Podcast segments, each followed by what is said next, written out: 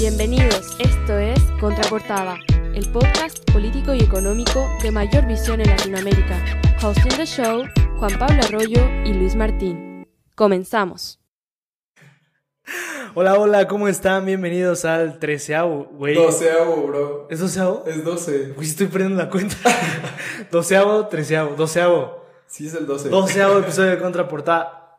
Mi hermano, impuestos, vas a hablar de lo que más te gusta hacer en la vida. ¿Cómo estás, bro? Todo bien, aquí pues justamente impactado por el...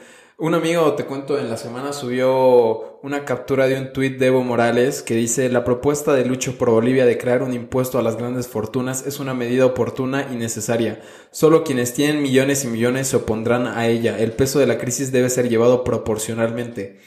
Entonces, eso me, causó como mucha duda. Dije, oye, pues, ¿cómo está esto de los impuestos? Aparte, quiero saber cuál es la opinión de Luis Martín en cuanto a este tema. Y yo creo que es algo de lo que no el 100% de la gente este, conoce, o sea, cómo es que se está llevando y cómo es que impacta en una economía, porque pues hay que ser realistas, ¿no? O sea, la, eh, la, verdad es que no todo el mundo, o sea, tiene la certeza de lo que está pagando al final y a dónde va y cómo es que se mueve todo esto. Justamente yo anoté algunas preguntas respecto a eso. Realmente, ¿cuántas personas saben cuánto les quitan de impuestos? ¿Cuántas personas realmente saben qué impuestos hay? ¿Cómo se pagan? ¿Quién se los cobra? ¿Por qué se los están cobrando? ¿Y cómo funcionan? Ya no hablemos de las políticas, los decretos, ¿no? Cómo hacer deducciones, más deducciones, menos. O sea, ya eso ya es muy, muy cabrón. Creo que ah, yo recientemente veía igual en Twitter eh, algunas eh, imágenes acerca de las materias que deberían de existir desde, o sea, para todas las carreras, para todo tipo de carreras profesionales, en todo tipo de nivel educativo también. Y muchas también eh, se refieren como al, a la parte eh, presupuestal, ¿no? Y a la parte también de, de los impuestos, cuánto, cuánto nos quitan. Y realmente cuando uno entra a trabajar y no está inmerso en, en esta materia, pues no tiene idea de por qué le están quitando lo que le quitan, ¿no? Así tengo un chingo de amigos que pues estudian carreras completamente distintas a, a negocios tal cual, no, no, no, no lo perciben al 100%. Claro, sí, no, y, y, la verdad es que aquí en el tema de América Latina es mucho, es mucho más, este, claro que hay mucha gente que uno no le interesa tampoco y bueno, tampoco está informada, porque justamente muchas de nuestras economías son demasiado informales. Pues tan solo comentarte que justamente estábamos en una clase, creo que fue hace un año, en la de mercado de dinero, y pues Bolivia salía como entre los top del mundo de economías informales, este, bueno, hay muchas este, cosas que van determinando las economías de los países y, cómo es que se van a mover. Pero pues obviamente, este, al final todos somos partícipes de alguna u otra forma, ¿no?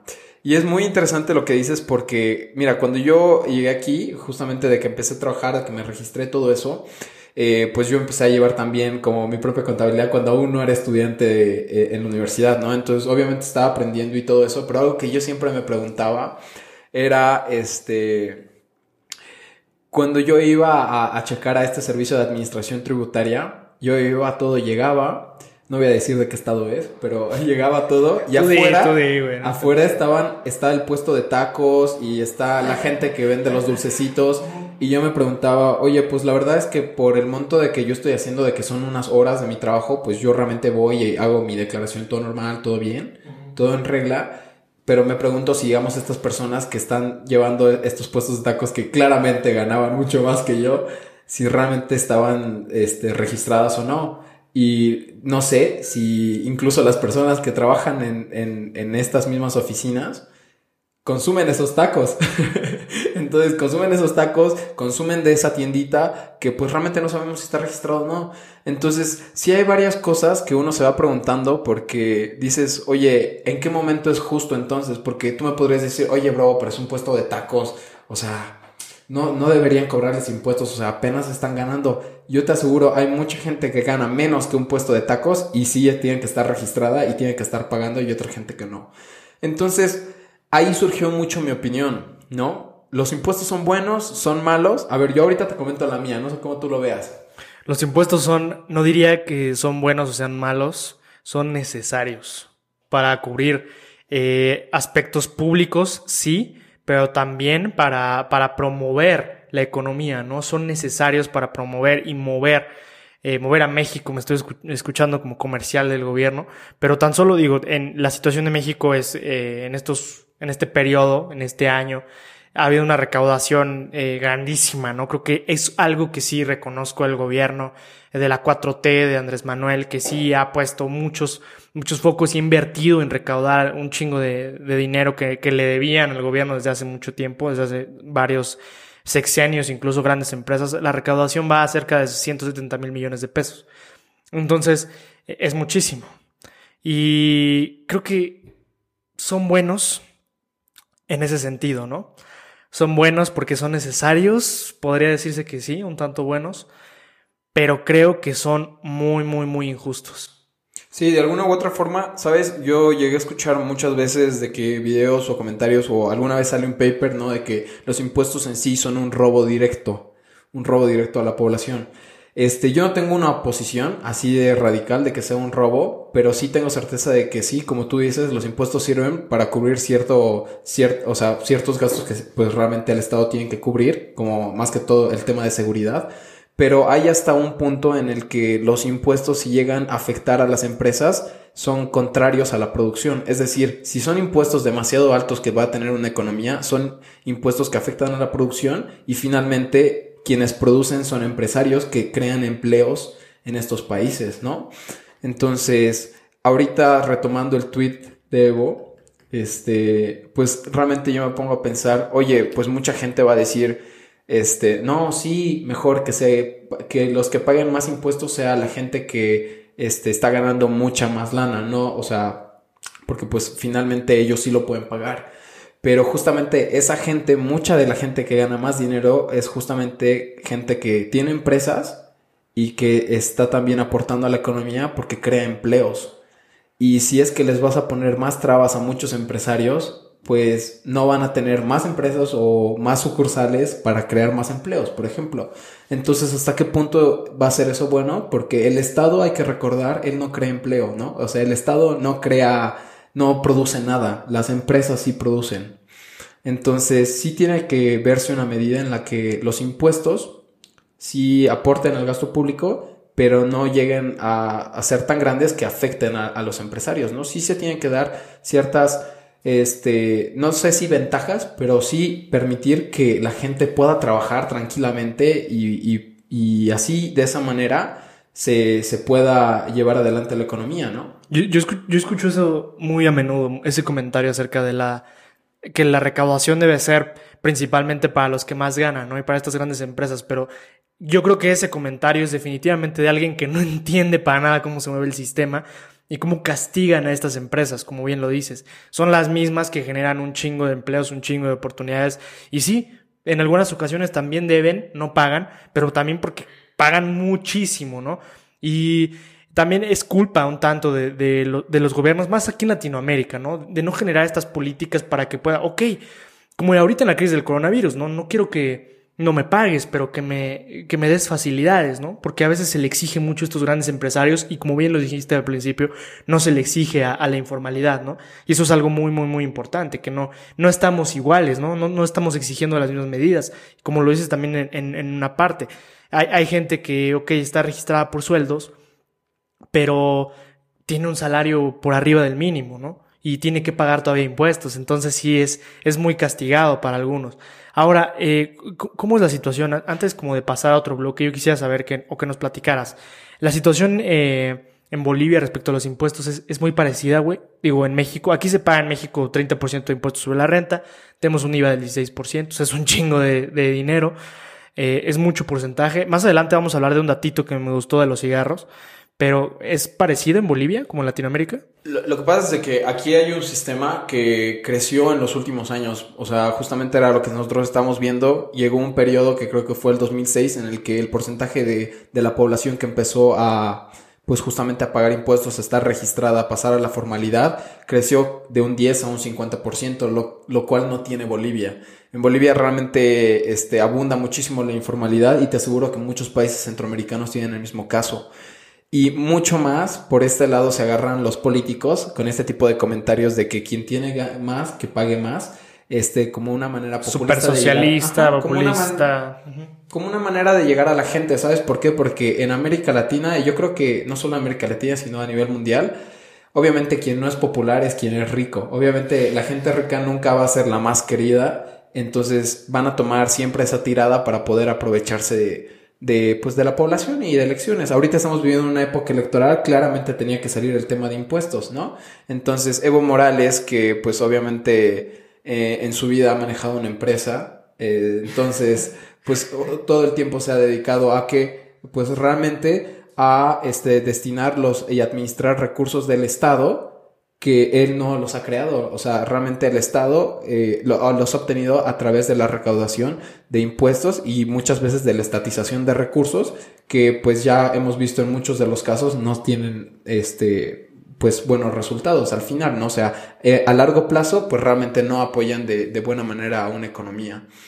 Y bueno, en este caso yo creo que lo que quiere proponer es una o sea, bueno, no él, ¿no? O sea, la propuesta de Lucho por Bolivia, este, justamente lo que quieren proponer, la verdad es que no tengo certeza, estaría padre, este, indagar un poquito más sobre, sobre los detalles de eso, pero mira, tenemos que entender que hay dos impuestos, ¿no? Así sencillo como para que alguien, alguien que no estudia esto, hay impuestos que son los indirectos que pues todos pagamos a través de, oye, compro, no sé, unos dulces o algo, y ahí te sale, ¿no? De que el IVA, ¿no? Entonces tú finalmente este, de alguna u otra manera tú al consumir pagas un impuesto. Y el otro de los impuestos es cuando tú estás ganando como empresa, digamos, que es este, el tema del ISR y todo, ¿no? Entonces, hay estos dos impuestos. En el caso de California, por ejemplo, es un estado interesante porque ellos tienen este, un impuesto, eh, el IVA, o sea, es muy reducido, creo que, eh, o sea, incluso va topando el cero. Entonces, obviamente, esto lo hacen como una política para que la gente consuma mucho y no, y no le cueste tanto ir, digamos, a algún lugar y, y eh, comprar ciertas cosas y se reactive la economía. Pero entonces este estado de donde jala el dinero, realmente de donde obtiene el dinero es este de las empresas. Entonces tiene unas tasas muy altas de ISR, pero así como les va bien a las empresas, le va bien al Estado. Entonces, ¿qué pasa en estas situaciones como el COVID? Pues obviamente si no le va bien a la empresa, el Estado tampoco recauda. Y si el Estado no recauda, no puede cubrir ciertas este, medidas que políticas, ciertas políticas que, ha impuesto anteriormente. Es por eso que aunque tú digas, oye, es un Estado que tiene una medida fiscal muy progresiva, es decir, que está apoyando mucho más a la mediana y, bueno, a la, a la clase media, este, aún así tiene mucho, un, nivel muy alto de desigualdad. ¿Por qué? Porque el Estado finalmente no puede financiar ciertos albergues que existen en otros estados de Estados Unidos. Muchos hombres en la calle. Exactamente, o sea, tiene eh, dentro de sus ciudades, o sea, tiene las ciudades con mayor porcentaje de homeless en, en Estados Unidos. Entonces, uno dice, oye, pero ¿cómo está pasando esto? Si a quienes más se les cobra en realidad es a, a, las empresas, pero es muy volátil. ¿Te das cuenta? Por otro lado, también tenemos el caso de Suecia, ¿no? En el caso de Suecia, has de cuenta de que tomábamos estos dos tipos de impuestos, aquellos que se aplican directamente sobre lo que tú estás ganando, digamos que es el tema del ISR a las empresas.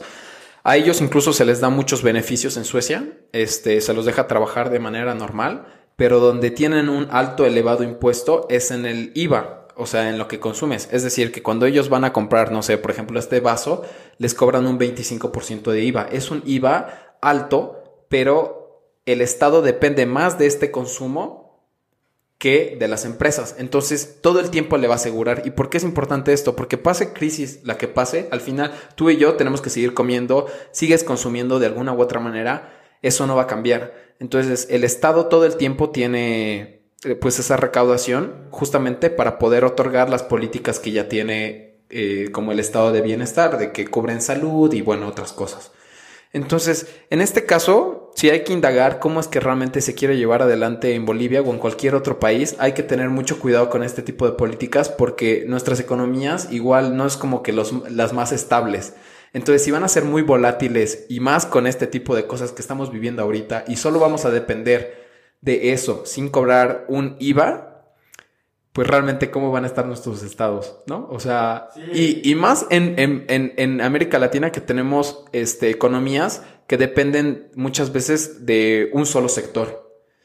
California no tiene grandes problemas porque California tiene una economía diversificada, pero no es el mismo caso para América Latina. Sí, no, digo, aquí hemos dependido muchísimo tiempo del petróleo. Hoy en día creo que también, eh, justo yo te iba a comentar, se diversifican o hasta el momento o recientemente en México no se han creado nuevos impuestos, ¿no?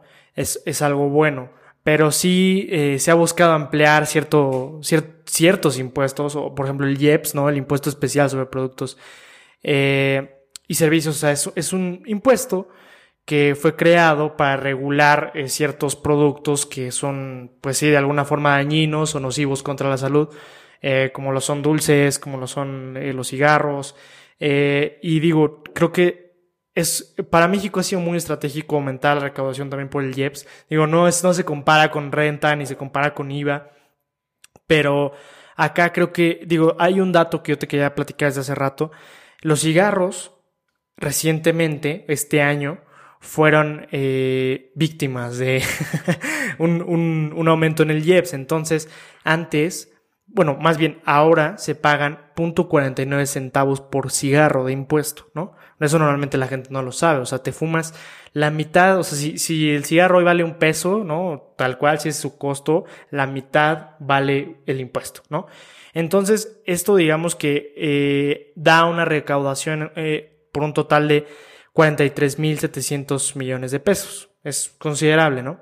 Entonces se hablaba recientemente de que si se aumentaba un peso a, los cigarros, un peso, o sea, si costara ahora 1.49 pesos de IEPS, ¿no? Aumentarle literalmente un peso, la recaudación podría ser de un 35% mayor, 59 mil millones de pesos.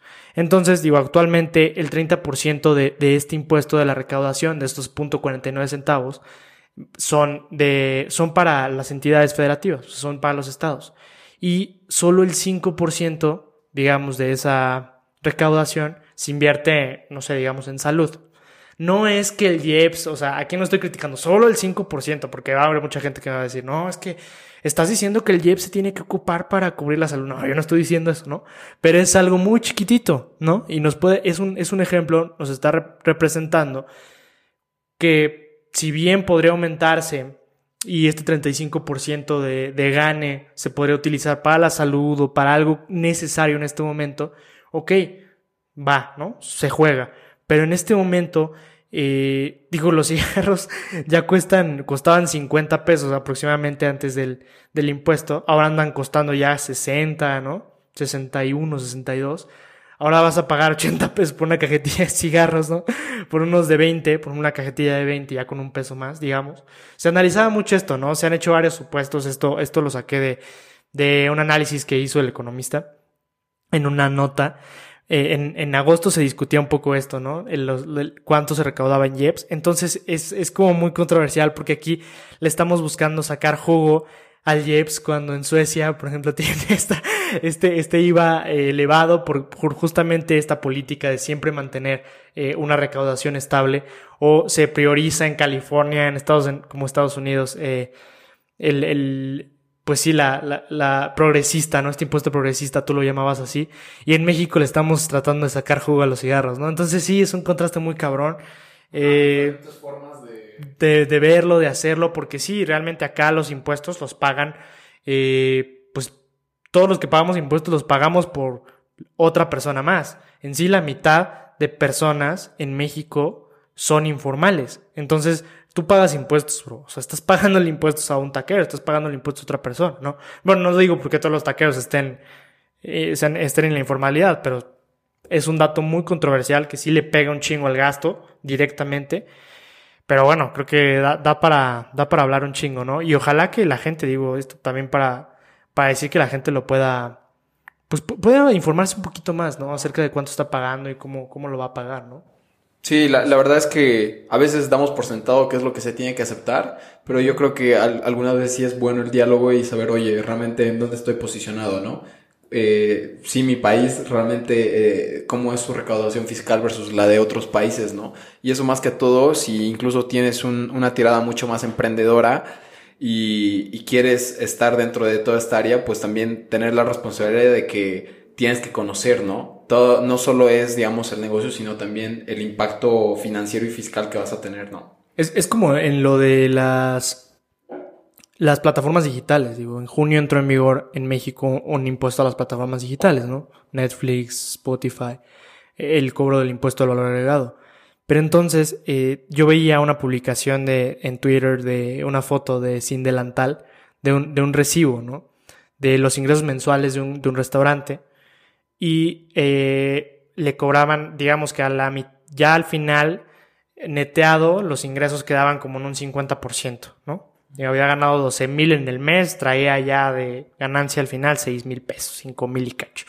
Entonces la gente, o sea, y el tweet así como de, esto es lo que nos hacen, o sea, y tirándole al gobierno, ¿no? Sí hay que tirarle al gobierno, aquí también le tiramos a la 4T, pero le tiramos conscientemente, güey, o sea, no es nada más como, ok, sí, estos güeyes aumentaron el impuesto, no, no, no, piensan que se les ocurrió hoy y ya mañana ya les estamos cobrando más, no mames, esto venía desde diciembre, fue el decreto para las plataformas digitales y es algo que ya se venía planeando desde hace un chingo de tiempo, entonces, eh, ahora, la gente se queja y mucha gente empieza a poner en Twitter, oye, es que cobra un chingo, es que el gobierno, ¿por qué nos está haciendo esto? Oye, brother, ¿sabes por qué te está cobrando esto, no? En Sin Delantal. Porque resulta también que esta cuenta, este restaurante, no está ni siquiera registrado. No está en el Registro Federal de Contribuyentes. No tiene RFC.